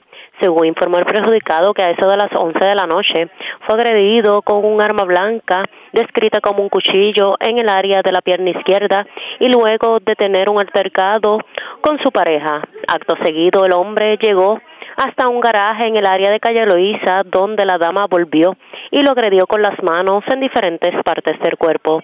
Debido a las heridas recibidas, el perjudicado tuvo que ser atendido en el CDT del residencial Luis Lloren Torres, donde el médico de turno le tomó tres puntos de sutura en la pierna e indicó que su condición era estable. Al momento, la mujer no ha sido detenida. Este caso fue referido a la División de Violencia de Género y Asuntos Juveniles del Cuerpo de Investigaciones Criminales de San Juan, quienes harán cargo de la pesquisa. Por otro lado, agentes del negociado de la Policía de Puerto Rico, adscritos al presidente de Barrio Obrero, investigaron a eso de las 7 y 23 de la noche de ayer una persona muerta en el callejón Girasol de la barriada Cantera en Santurce. Según la información preliminar, una llamada al cuartel alertó a la policía sobre una menor ahogada. La víctima, identificada como Sionelis Chloe Rivera, de dos años y residente de San Juan, fue transportada por su madre al CDT José Belaval, donde el doctor Carlos Ortiz indicó la ausencia de signos vitales. El agente Carlos Colón, adscrito a la División de Homicidios del Cuerpo de Investigaciones Criminales de San Juan, en unión a la fiscal Irisel Collazo y al Departamento de la Familia, se hicieron cargo de la investigación. Gracias por la información. Buenas tardes. Buenas tardes. Era Kenny Ojeda, oficial de prensa de la policía en el cuartel general. Más noticias del ámbito policíaco en nuestra segunda hora de programación. Por señores, esta hora de la tarde hacemos lo siguiente. La red le informa. vamos a una pausa, identificamos nuestra cadena de emisoras en todo Puerto Rico. Regresamos con más en esta edición de hoy lunes del Noticiero Estelar de la Red Informativa. La red le informa. Señores, iniciamos nuestra segunda hora de programación. El resumen de noticias de mayor credibilidad en el país. Es la red le informa. Somos el Noticiero Estelar de la Red Informativa, edición de hoy lunes 31 de julio. Vamos a continuar pasando revistas sobre lo más importante acontecido y lo hacemos a través de las emisoras que forman parte de la red que son Cumbre, Éxitos 1530, el 1480, X61, Radio Grito y Red 93, www.redinformativa.net. Señores, las noticias ahora. Las noticias. La red le Y informa. estas son las informaciones más importantes en la red de Informa para hoy, lunes 31 de julio. Alcaldes preparan sus abastos de agua ante clasificación de sequía severa. No se descarta que ocho municipios del noroeste puedan experimentar un racionamiento si no mejora el nivel de los embalses. Sobre el tema, la titular de Acueductos confirma que mantienen monitoreo tanto del lago Oaxaca como del lago Matrullas. Denuncian corte ilegal e indiscriminado de árboles por parte del alcalde de Atunta. Se alega que el Ejecutivo Municipal ordenó el corte sin contar con los permisos correspondientes, algunos de ellos hasta cerca de su casa. La transportación marítima a las islas municipio este fin de semana fue el caos. Alcalde de Culebra truena contra el gobierno y el privatizador por lo que calificó como falta de comunicación. Todos los caminos conducen a que la defensa de Félix Verdejo va a apelar la decisión de culpabilidad en dos casos en Boston. Hoy analizamos todo sobre la decisión del pasado viernes. Niña de dos años muere ahogada en la laguna San José. Varias personas murieron en accidentes este fin de semana en Coamo, Arecibo, Naguabo, Atillo y Añasco. Otras personas resultaron heridas en accidentes en Morovis y Manatí. Mientras seis personas fueron arrolladas por conductores en la plaza pública de Calley. Otro conductor arrolló dos hombres que cabalgaban en sus equinos frente al Cementerio Nacional de Morovis. Y en Lares, en condición estable, mujer que cayó de un caballo en el potrero Morales. Hombre enfrenta cargos por entrarle a tiros al perro de su vecina en Adjuntas. Cargos criminales contra hombre que agredió a su pareja en Barceloneta y contra mujer que hirió con arma blanca a su pareja en Santurce. Esta es la red informativa de Puerto Rico. Bueno, señores, damos inicio a la segunda hora de programación en el noticiero estelar de la red informativa. De inmediato a las noticias. Todos los caminos conducen a que la defensa de Félix Verdejo va a estar apelando la decisión que se tomó el viernes por parte de un jurado en el juicio en su contra.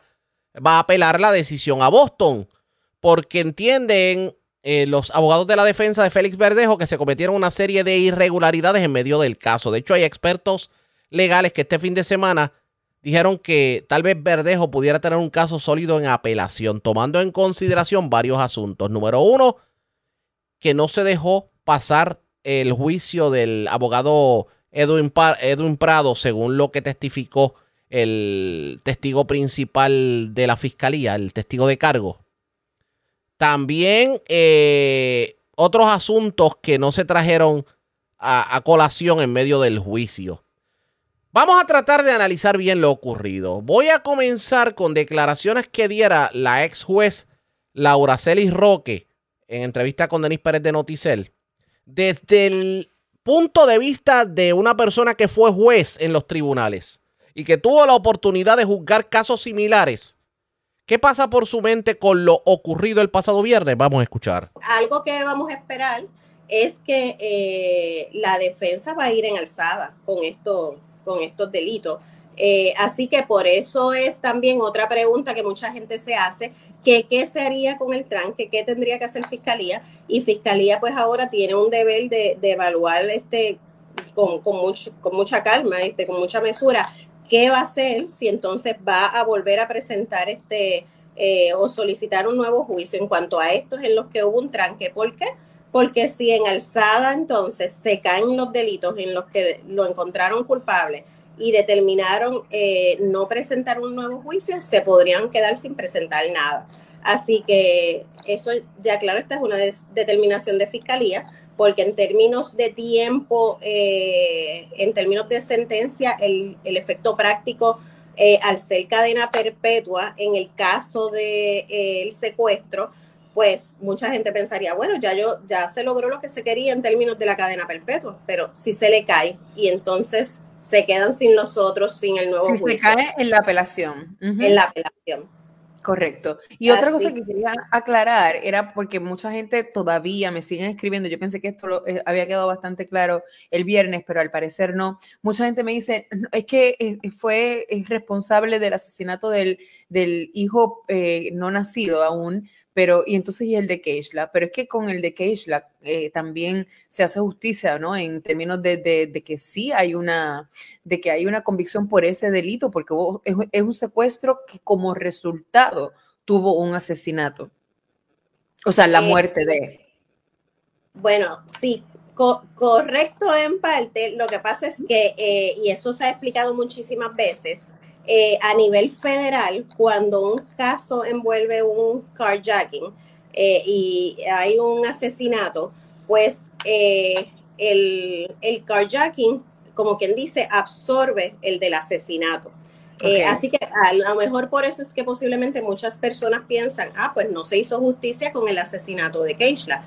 Y no es que no se hizo justicia, es que hay un, un Memorandum of Understanding, un MOU a nivel federal, que entonces cuando hay carjacking, pues el que se, el que se adjudica, el que se presenta es el de carjacking.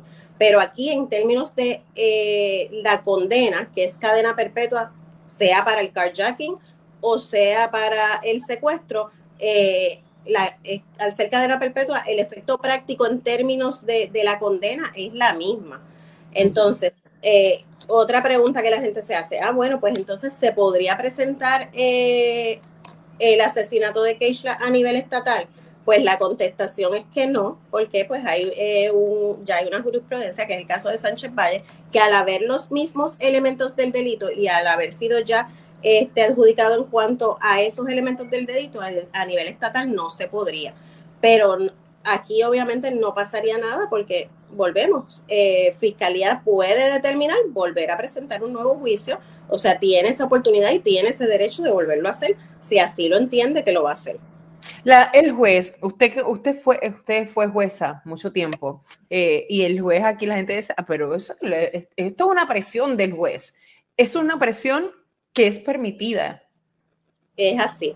Eh, Esa es otra. A mí, este, yo lo expliqué porque a mí me da, a veces cuando escucho eso, es que si el juez hizo una presión indebida, el juez los obligó, pues no, le podrían llamar, si quieren llamarlo, a mí no me gusta llamarlo presión, pero si lo quieren llamar este, presión, podrían entonces decir que es una presión eh, acogida en derecho, una presión correcta en derecho. Pues una entonces es presión una exhortación, es una exhortación sí. a que continúen. Sí, sí, o sea que no es presión, es el juez tiene ese deber, eh, yo lo he explicado varias veces, el juez es el que tiene esa responsabilidad, ese deber en sus hombros de, dar unas instrucciones que sean fundamentadas, que, el, jurado entienda. Y, vimos durante todos esos días que el jurado tuvo dudas en cuanto a esas instrucciones. Pues entonces el juez tiene que seguir explicando y al sentirse el juez responsable, que eso es parte de su responsabilidad, eh, y ya algo que, que, que lo hemos explicado que se llama el Allen Charge, pues cuando hay un tranque, entonces el juez y hay un, un- lo que normalmente podría decir un juez, dependiendo del circuito, el juez le va a decir a ese jurado, ustedes fueron los que evaluaron esa prueba, esa prueba está clara, ustedes este, han hecho su trabajo, tienen que hacer el trabajo que ustedes este, vinieron aquí a hacer, que es deliberar. O sea que es, es una, un, algo que el juez tiene esa discreción y fue reconocido a nivel del Supremo de ¿Y es, Unidos. es ilimitado? ¿Cuántas veces un juez puede hacer esa exhortación? Es ilimitado, el juez no hay un límite. Eh, obviamente eso va a depender del juez y obviamente va a depender posiblemente de eso mismo, de que el juez conoce ya a su jurado, de las preguntas que se han hecho, las notas que se han enviado y él, va a llegar el momento que el juez va a decir, bueno, pues ya. Pero, por ejemplo, ese mismo día, el viernes, el juez lo hizo y el juez pudo haber dicho este, que posiblemente si mm, es lo que yo hubiese hecho si me hubiese pasado una segunda vez ese día. Si a mí me hubiese pasado que lleguen otra vez con un tranque, les hubiese dicho, como ya el juez lo había adelantado que iban a trabajar el sábado, les hubiese dicho, ah, pues venimos mañana, mañana. para que descansen y por la mañana vuelvo y les digo lo mismo, es su responsabilidad, tienen que deliberar y, y traten nuevamente. Y la gente que utiliza el término presión, licenciada, yo, a veces le decía, pero ¿por qué dicen presión? Porque el, hecho de que él lo invite a que continúen deliberando no significa que vaya a cambiar el resultado, porque seguramente estaban, bloqueados en esos dos cargos desde el principio, punto, se acabó y, la invitación del juez quizás eh, no cambió eso. Sí, ¿no? Y, y además que eh, básicamente eh, lo que el juez hace es que invita al jurado a que esos que están en minoría, a esos que, que, están para un lado o para otro, escuchen a los otros, porque esto también, este, eh, han dicho por ahí que es un proceso de negociación, no, no, no es un proceso de negociación, pero si es, si es un proceso eh, en el que estamos 12 personas allí sentados y, y vamos a dar un ejemplo, puede ser que yo diga, mira, pues yo en efecto, yo creo que no hubo este carjacking porque allí no hubo violencia, ella entró voluntariamente y el otro decir, ah, bueno, pero entonces si, si no, no hubo violencia, pues entonces el del secuestro. Ay, pues No hubo violencia, pero hubo engaño, era mi punto, ¿verdad? No, y entonces así es un proceso de como que dialogar, convencer para ver, mira, es que yo creo que tú no te fijaste bien en esta pieza de evidencia que dijo tal y tal cosa. Y a lo mejor ese día no estabas muy pendiente en el tribunal, no escuchaste bien, pero yo me acuerdo que se dijo tal cosa. Así que vamos a tocar esta pieza de evidencia, vamos a los mensajes de texto, etcétera. No hubo violencia, pero hubo engaños. Un punto interesante el que se trae en, en el caso de del por qué no se eh, no hubo un acuerdo en cuanto al kayaking se refiere, pero de que van a Boston, van a Boston, definitivamente. Pero ya ustedes escucharon el análisis por parte de un jurista. Ahora vamos a la otra cara de la moneda, vamos a un psicólogo social. Catherine Angueira trajo un análisis muy interesante sobre el caso desde el punto de víctima sociológico y como víctima, porque en el pasado Catherine Angueira vivió un secuestro. Vamos a ver qué dijo sobre el particular, pero antes hacemos lo siguiente. Presentamos las condiciones del tiempo para hoy. Hoy lunes, un sistema de baja presión continúa moviéndose bien al noreste de la región, mientras que el eje de una onda tropical cruza las Antillas Menores. Se espera que los efectos de estos generen lluvias aisladas y tormentas eléctricas en el noroeste de Puerto Rico. Estos chubascos pueden provocar aumento repentino de los niveles de agua a lo largo de los arroyos y ríos, además de inundaciones urbanas y de pequeños arroyos. Los mares tranquilos persistirán durante la semana. El viernes y el sábado aumentarán los vientos y subirá el nivel del mar, especialmente en el Atlántico. Pueden ser necesarios avisos para embarcaciones pequeñas para el sábado por la mañana. En la red informativa de Puerto Rico, este fue el informe del tiempo. La red le informa. Señores, regresamos a la red le informa, el noticiero estelar de la red informativa edición de hoy lunes. Gracias por compartir con nosotros. Vamos a otro análisis distinto a lo que estamos acostumbrados a escuchar en el caso de Félix Verdejo. Y vamos a escuchar lo que dijo, que nos resulta interesante. La psicóloga social Catherine Angueira, que de hecho ella en el pasado fue víctima de secuestro y violación. Desde una víctima que también tiene conocimiento en leyes ¿Qué pasa por la mente con el juicio y el veredicto en el caso de Verdejo? Vamos a escuchar el análisis de Catherine Angueira. Muere ese feto, entonces se acusa, pero la ley es bien clara en un aspecto. La ley es bien clara y dice que cuando el autor del delito, su propósito es dirigido a matar, a matar, asesinar ese feto, entonces hay que acusarlo al amparo de la sección 1111, 1112 o 1113 que tienen que ver con asesinato en el Código Penal Federal. Y ustedes saben qué? Que a pesar que las acusaciones contra Félix Verdejo estaban predicados en que a propósito, premeditadamente y con alevosía, Félix Verdejo junto a este otro señor Luis Cádiz Martínez pretendían que Keisha abortara ese embarazo. A propósito, van dirigidos a extinguirle la vida a ese feto y de paso a la madre. Aquí la teoría de la Fiscalía Federal se colgó porque o tú crees que a propósito iban a matar y a obligarla a abortar y si es así, tenías que haber acusado no como hicieron en el pliego acusatorio, juntando el carjacking el kidnapping como pie forzado para entonces radicar un solo cargo de death of an unborn child. Y esto puede que les suene a ustedes muy técnicos, pero yo me he metido a leer sobre esto, porque entonces la Fiscalía Federal, igual que acusó a Félix Verdejo por dos cargos distintos por la muerte de Keishla, era un cargo de carjacking que resultó en la muerte de Keisha y un cargo de kidnapping que resultó en la muerte de Keishla.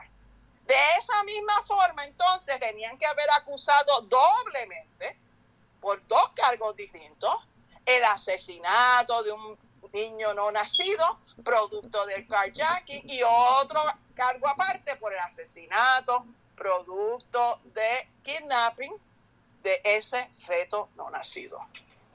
Ustedes están siguiendo porque yo entiendo que ha habido una falta de consistencia en la lógica que utilizó la Fiscalía Federal para, por un lado, argumentar que el propósito era salir de ese embarazo no deseado por verdejo y de paso se sale de la mujer que está embarazada, ¿verdad?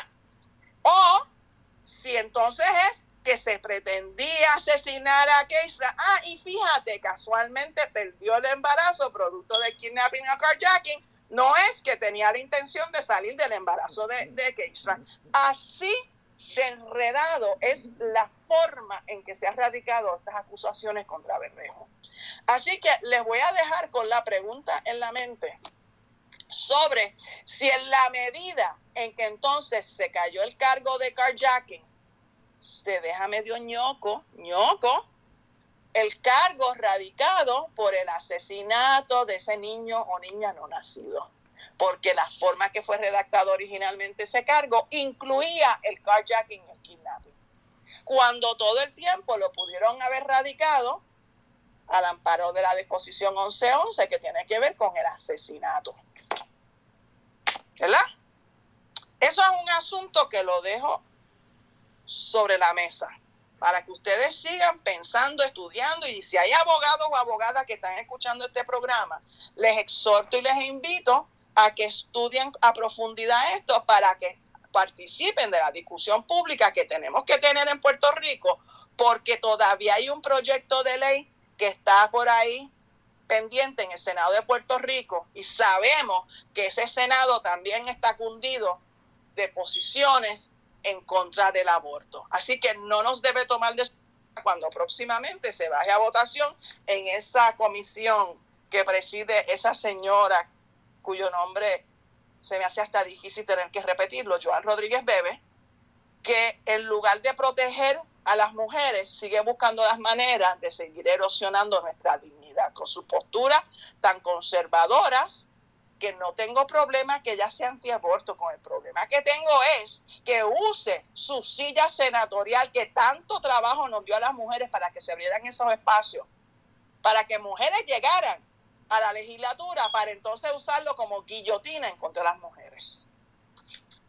Dicho eso, pasamos entonces a la discusión del otro cargo que tengo serias reservas que es el cargo de kidnapping a nivel federal. ¿Y por qué tengo serias reservas con ese cargo? Pues le está hablando una persona que la vida me llevó por unos caminos tenebrosos y en el 1978 fui víctima de secuestro y violación por parte de una pandilla de al menos tres hombres. Y traigo a relucir esto porque a mí me llama la atención que en aquel momento yo fui secuestrada, a mí nadie me tiene que explicar los elementos del delito de un secuestro. Yo fui agarrada, empujada por parte de tres hombres que guiaban su propio carro para obligarme a empujones a entrar al carro de ellos y fui trasladada desde la urbanización Ranjuin en Trujillo Alto hasta un cañaveral en Canóvana. ¿Y cuál es la importancia de que yo les traiga a relucir esta información nuevamente? Es que el delito de secuestro requiere que en contra de la voluntad de una persona se, se, se obligue, sea trasladada dentro de un vehículo y se traslade por un cierto nivel de distancia. Cuando este delito fue aprobado por el Congreso de los Estados Unidos, escuchen bien, en el 1932, porque me puse a leer sobre esto, porque en el caso mío, el 78, las autoridades federales me informaron que no se podía asumir jurisdicción sobre el secuestro porque a mí no se me sacó fuera de Puerto Rico. ¿Escucharon bien? Hubiese requerido que a mí se me hubiese montado en un una embarcación o un helicóptero o un avión para poder sacarme fuera de la jurisdicción del Estado Libre Asociado de Puerto Rico y haberme trasladado entonces a otro lugar, fuera de los Estados Unidos, fuera de los Estados Unidos. Pero así de trascendente es este pequeño detalle que nadie le ha prestado atención, excepto esta que le está hablando. Yo no he escuchado analista alguno, experto del de los procedimientos criminales a nivel federal ni estatal en todas estas discusiones que hubo por todo este tiempo sobre el caso de Keisha, lo que yo pude escuchar, leer y observar, atajar este problema. ¿Qué sucede? En el 1932 en los Estados Unidos estaba legislado la prohibición en contra de la venta del alcohol. ¿Recuerdan aquella etapa? La etapa de la prohibición.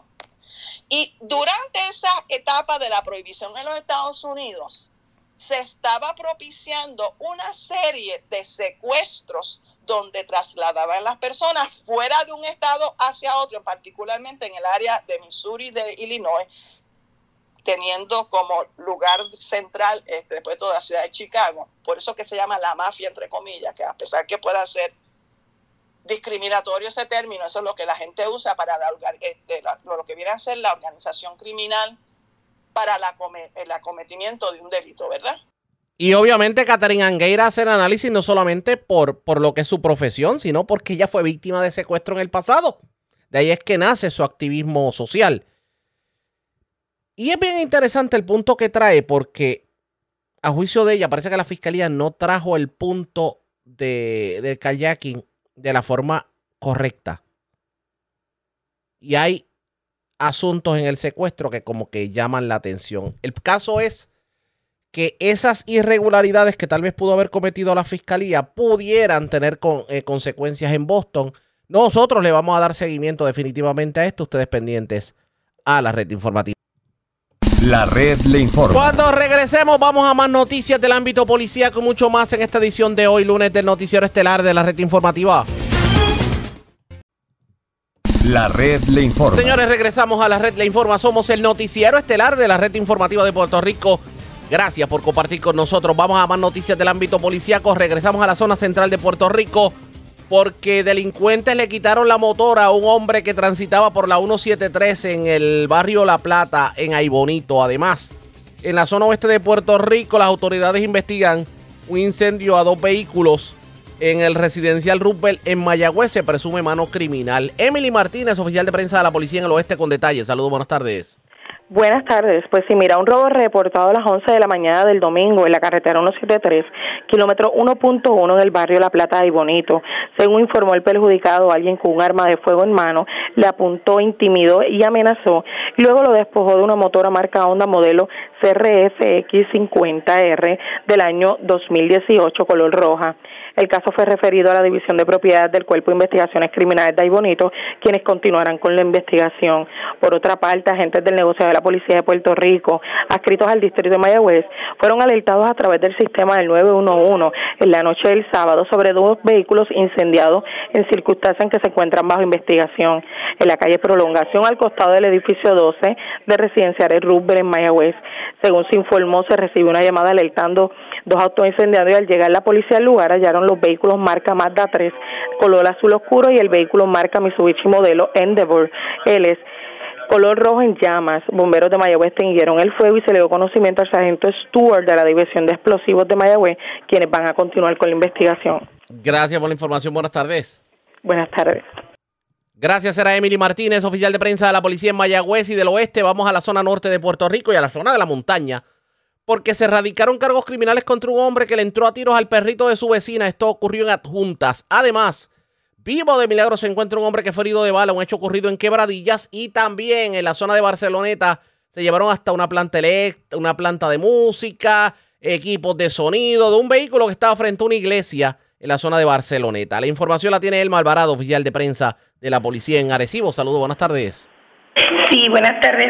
Agente Juan Machado Martínez de la División de Bienestar y Protección de los Animales de la Ley 105.4 de Utuado, en unión a la fiscal Cindia Candelaria Ramos, radicaron cargos por los delitos de maltrato animal de la Ley 154, Ley de Armas y maltrato a menores contra Reinaldo Santiago González de 41 años, residente de Adjuntas. De acuerdo a la investigación, para la fecha del 29 de julio, a eso de las 7 y 15 de la noche, en el sector Casitas, barrio Tanamá, en Adjuntas, Santiago González fue puesto bajo arresto por el agente Rafael Reyes Mercado, bajo la supervisión del sargento Kevin Vázquez, del Plan Integrado de Seguridad del área de Utuado, ya que este, utilizando un arma de fuego color negra, realizó un disparo y acto seguido, utilizando un rifle color negro, disparó a un can, causándole la muerte, propiedad de la querellante vecina y en presencia de un menor. Se le ocupó un rifle color negro neumático, 194 municiones, una pistola calibre 9 milímetros y 24 municiones y dos cargadores. Este poseía, licencia para dicha arma. La prueba fue presentada ante el juez Melissa Santiago del Tribunal de Utuado, quien luego de escuchar la prueba encontró causa para arresto señalándole una fianza de 48 mil dólares, la cual prestó, quedando en libertad bajo supervisión electrónica. Por otro lado, tenemos que en Arecibo se reportó un herido de bala en Quebradilla. Esto se, este se encontraba en el eh, recibiendo tratamiento en el hospital distrito, en el hospital en Quebradillas. El joven Nelson Soto López residente del mencionado lugar. Este fue atendido por el doctor Michael Rodríguez, quien indicó herida de bala en la pierna izquierda y lo iba a referir al centro médico de Río Piedras. Nelson Soto indicó que los hechos fueron el 27 de julio del año en curso en la carretera 137 frente al garaje Ruta 66 en el pueblo de Quebradillas. Agentes adscritos al Cuerpo de Investigaciones de Arecibo continuarán con la investigación.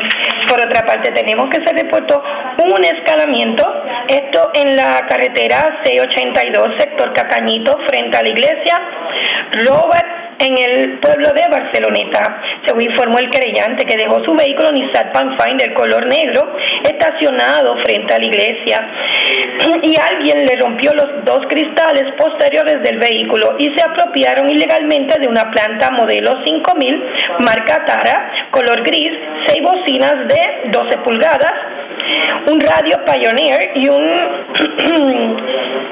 y dos baterías 8 Drive 2 PRB color negro y documentos personales. La propiedad valorada en 3.060 dólares. Investigó el agente Luis Serrano del distrito de Barceloneta y continuará con la investigación. Agentes de, agentes de delitos contra la propiedad del Cuerpo de Investigaciones Criminales de Arecibo. Exhortamos ¿verdad? a la ciudadanía a comunicarse de manera confidencial al 787-343-2020. Eso es todo lo que tenemos por el momento. Que tengan todos buenas tardes. Y buenas tardes para usted también. Gracias, era Elma Alvarado, oficial de prensa de la Policía en Arecibo del Norte. Vamos a la zona este de Puerto Rico. Un motociclista murió en un accidente de tránsito ocurrido este fin de semana. Esto ocurrió específicamente en el barrio Mariana de Naguabo. La información la tiene Francisco Colón, oficial de prensa de la Policía de Humacao. Saludos, buenas tardes. Buenas tardes, Ariaga, y buenas tardes a todos los que escuchan. Agentes adscritos a la División de Patrullas de Carreteras de Macao, del negociado de la Policía de Puerto Rico, investigaron un accidente de auto con motociclista de carácter fatal reportado a las 7 y 1 de la noche de ayer en la carretera PR3, kilómetro 62.9 del barrio Mariana del municipio de Nahuabo. Surge de la investigación preliminar que mientras el conductor del vehículo Ford F-150 color blanco, identificado como Luis Peña, de 61 años, y residente de Nahuabo transitaba por la carretera 973 y al llegar a la intersección con la carretera PR3, este no se dio el paso a otro vehículo que transitaba por la carretera PR3, impactando con la parte frontal del auto la motora KTM modelo 390 del año 2019, que era manejada por Justin Omar Noble Colby, de 17 años y residente de Nahuabo. Tras el impacto, Noble Corley resultó con heridas de gravedad que le ocasionaron la muerte en el lugar. A Peña se le realizó una prueba de alcohol en su organismo, arrojando 0% de alcohol en el mismo. El agente Pedro García, adscrito a dicha división, supervisado por el sargento José Mangual, en conjunto a la fiscal Melissa Díaz, se hicieron cargo de esta investigación. Gracias por la información. Buenas tardes. Gracias, era Francisco Colón, oficial de prensa de la policía en Humacao y de la zona este. Vamos al sur de Puerto Rico. En condición estable se encuentra un hombre que aparentemente fue agredido por personas que él conoce, pero no quiso tirarlas al medio. Esto fue un hecho ocurrido en, en la zona de Ponce. Además, arrestaron personas y ocuparon drogas. Una intervención de la policía en un residencial de Villalba. También en la zona sur de Puerto Rico, una persona fue encontrada muerta en el asiento del pasajero de un vehículo. Esto es la carretera 153 del barrio Paso Seco en Santa Isabel. Y es Ramón González, oficial de prensa de la policía en Ponce, quien nos trae detalles en vivo. Saludos, buenas tardes. Muy buenas tardes. En horas de la noche de ayer domingo, agentes del negociador de la policía adscritos al distrito de Ponce Este investigaron un incidente de, agresión cuyo perjudicado fue llevado al hospital Metropavía en Ponce. Según la información preliminar, una llamada telefónica alertó a la policía y al llegar al patrullero, el querellante se negó a brindar información de los hechos. Este presentaba múltiples laceraciones, una herida abierta en el lado izquierdo de la cabeza y trauma en el costado izquierdo. La querella fue investigada por el agente Oscar Rivera del precinto Ponce Este y fue referida a la División de Agresiones del Cuerpo de Investigaciones Criminales de la Policía. en Villalba, el día sábado,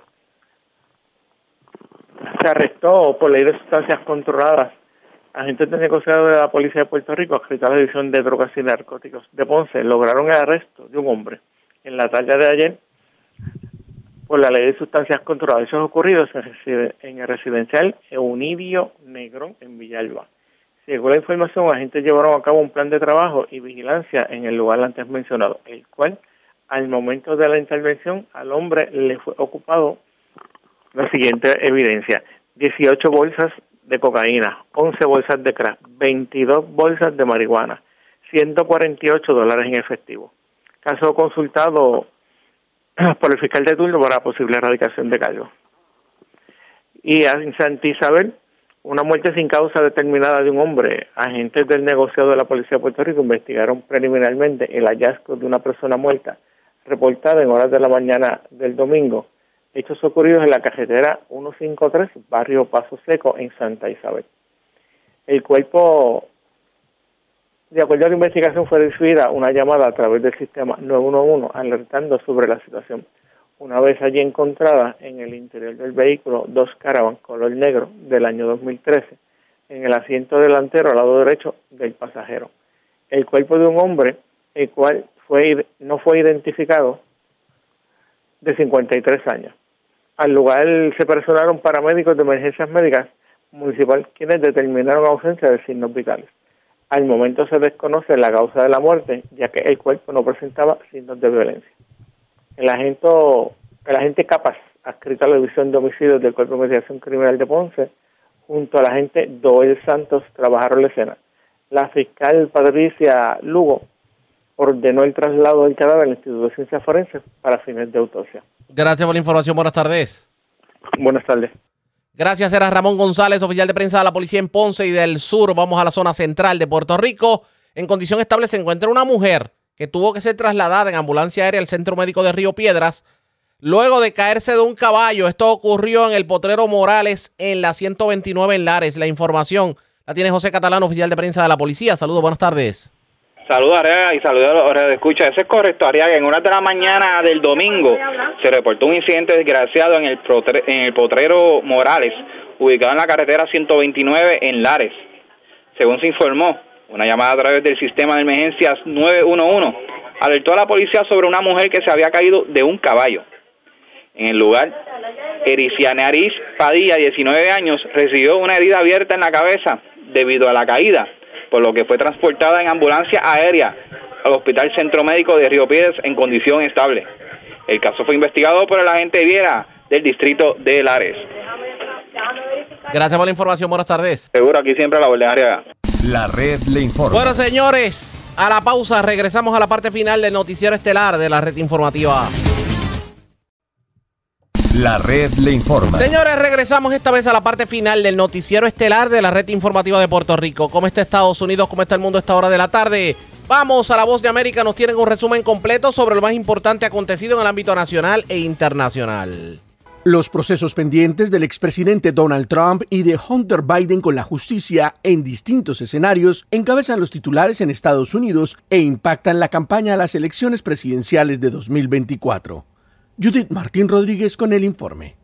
La carrera a la Casa Blanca para las elecciones generales de 2024 está salpicada de procesos judiciales, mientras que el hijo del presidente Joe Biden, Hunter Biden, está lidiando con problemas legales que ponen al mandatario en una situación comprometida y bajo la lupa republicana. Donald Trump, el aspirante favorito a la nominación republicana para disputar contra Biden y quien espera ser elegido presidente el primer martes de noviembre de 2024, enfrenta nuevos cargos penales en su contra. Sin embargo, en sus últimos eventos de campaña para las primarias republicanas volvió a restar importancia a esas acusaciones. Además, no dudó en arremeter y señalar al contrincante demócrata, el presidente Biden, quien vuelve a presentarse y aspira a ser reelecto. Cuando ganemos las elecciones dentro de un poco más de un año, nombraré un verdadero fiscal especial para exponer la corrupción monumental de la familia criminal Biden de una vez por todas. En tanto, el expresidente Donald Trump enfrenta docenas de cargos federales en la Florida por la retención de información confidencial en su residencia privada de Mar-a-Lago. Chris Christie es gobernador del estado de Nueva Jersey y candidato a las primarias republicanas hizo alusión a la situación legal de su contrincante Donald Trump en el programa State of the Union de la cadena de noticias CNN. Esta fue la retención de información clasificada confidencial al gobierno después de 18 meses de pedirle a Donald Trump que devolviera voluntariamente. No solo no la devolvió, sino que mintió sobre tenerla. En tanto, y según informó el diario estadounidense The Washington Post, se espera que el Comité de Acción Política del expresidente Trump informe hoy sobre su gasto de alrededor de 40 millones de dólares en honorarios legales tan solo en la primera mitad de este año para defender al candidato y sus asesores. Judith Martín Rodríguez, Voz de América. Y en otra información, millones de personas estuvieron recientemente bajo un aviso de calor o advertencia de inundación, mientras las afectaciones también son globales y los científicos del clima advierten que esto podría ser la nueva normalidad. Choconda Tapia tiene este reporte.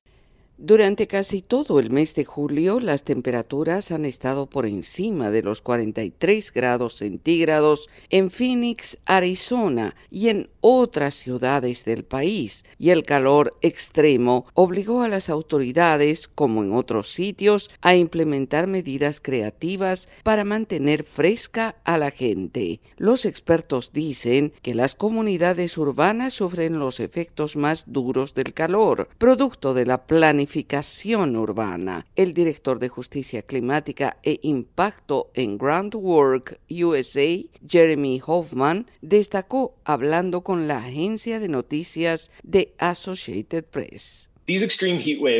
Estas olas de calor extremo son desproporcionadamente peligrosas para las comunidades de color y las comunidades de bajos ingresos, simplemente porque estas áreas tienden a tener mucho menos árboles y mucho más infraestructura, como estacionamientos y caminos, que en realidad absorben más energía solar y elevan la temperatura del aire en estos barrios. El Servicio Meteorológico Nacional informa que un 60% de las personas que viven en los Estados Unidos estaban bajo avisos de calor o advertencias de inundaciones. Yoconda Tapia, Voz de América, Washington. En otra información, Ahora que los miembros del Congreso Federal de Estados Unidos toman su descanso de verano común para esta época del año en el calendario legislativo, son varias las dudas que se plantean, especialmente en lo que se refiere al futuro financiero de la nación, la posibilidad de un cierre parcial del gobierno en el otoño y el recuerdo de los tensos momentos vividos hace algunas semanas cuando resultó difícil lograr un acuerdo para la elevación del techo de la deuda a fin de evitar un histórico impago de las obligaciones estadounidenses y se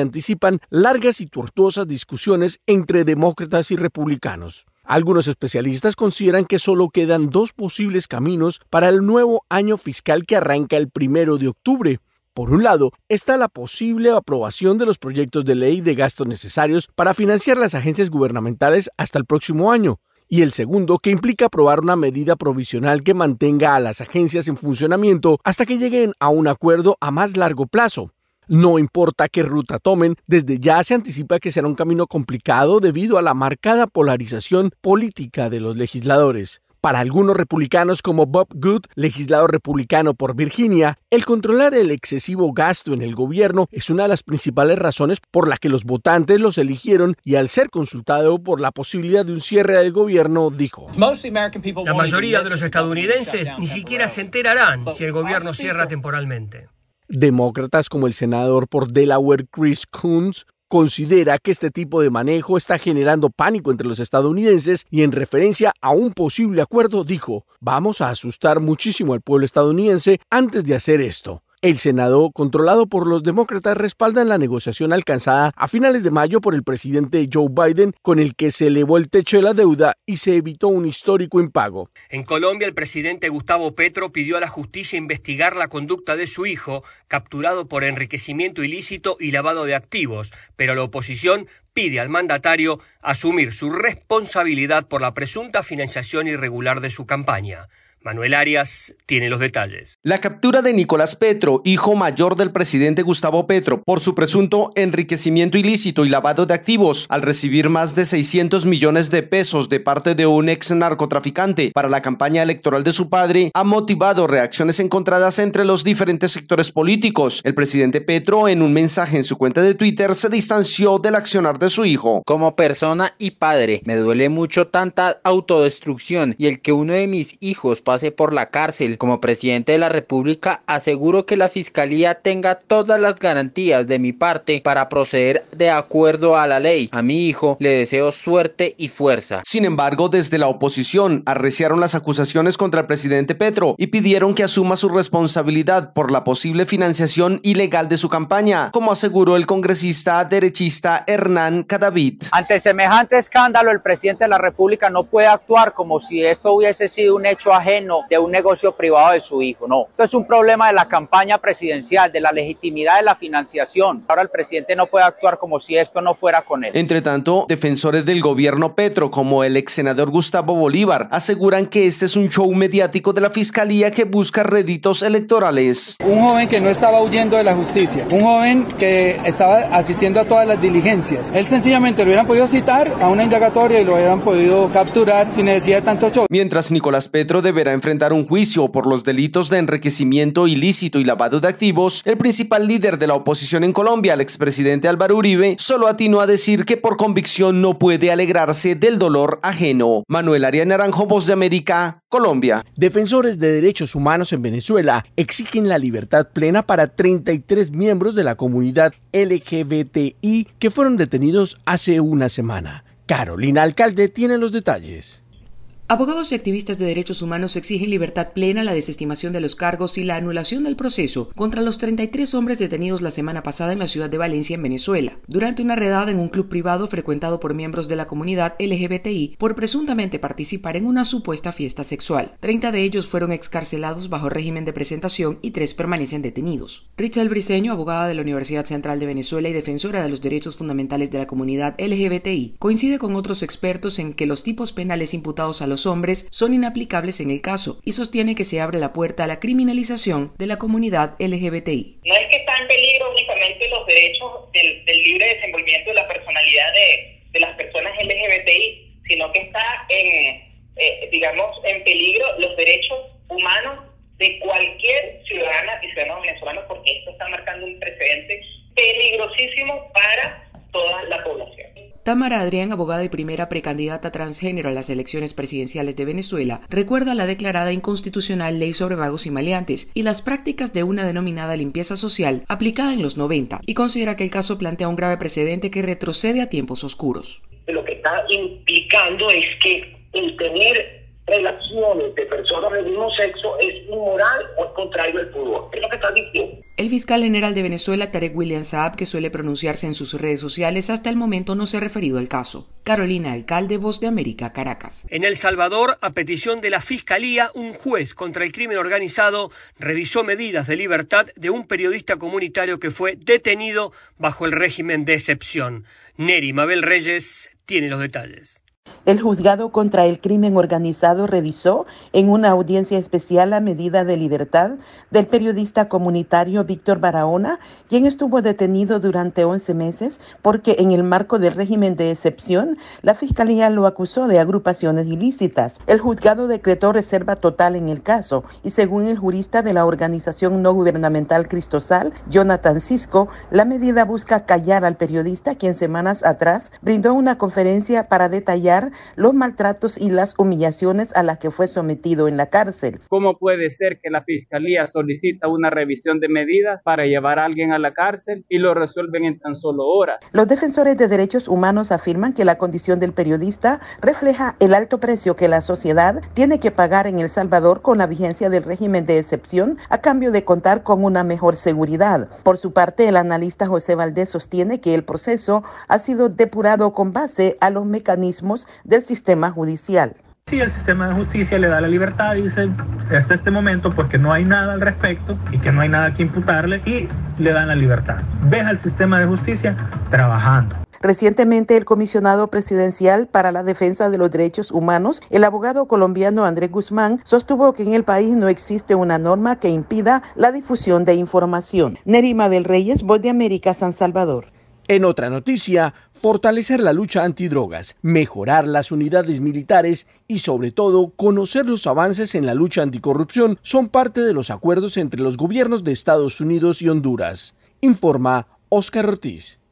Los gobiernos de Estados Unidos y Honduras firmaron acuerdos con el objetivo del fortalecimiento con logística especial para combatir el narcotráfico, además de mejorar las capacidades aéreas, marítimas y terrestres, y que fueron posibles luego de la visita de la general Laura Richardson, comandante del Comando Sur de Estados Unidos, a Tegucigalpa. Durante la visita de la funcionaria estadounidense, el ministro de Defensa José Manuel Zelaya dijo que el apoyo en materia de seguridad es un indicativo de la estrecha cooperación entre ambos países que se llegaron acuerdos para potenciar nuestra fuerza naval, particularmente en la zona del Golfo, eh, con dos pues, nuevas embarcaciones, lo que nos permite intercambiar información para combatir la lucha contra el narcotráfico y también la habilitación que tenemos para comprar repuestos para repotenciar nuestras aeronaves. Otro de los temas acordados fue conocer los avances en materia de corrupción y migración, destacó el canciller Enrique Reina. Y también creo que se hablaron temas puntuales ligados a la parte que también es política, como el tema de migración, como seguimos colaborando con los Estados Unidos. Asimismo, el ministro Zelaya reafirmó los acuerdos de ambos gobiernos para su desarrollo y seguridad nacional. Durante muchos años, estas relaciones con las Fuerzas Armadas norteamericanas no habían estado tan sólidas y tan estrechas como ahora y eso es debido únicamente a la voluntad, al compromiso de nuestras autoridades. Oscar Ortiz, Voz de América. La red le informa. Enganchamos los guantes, regresamos mañana martes, primero de agosto, a la hora acostumbrada, cuando nuevamente a través de Cumbre de Éxitos 1530 del 1480 de X61 de Radio Grito y de Red 93, que son las emisoras que forman parte de la red informativa, le vamos a llevar a ustedes el resumen de noticias de mayor credibilidad en el país. Hasta entonces, que la pasen bien.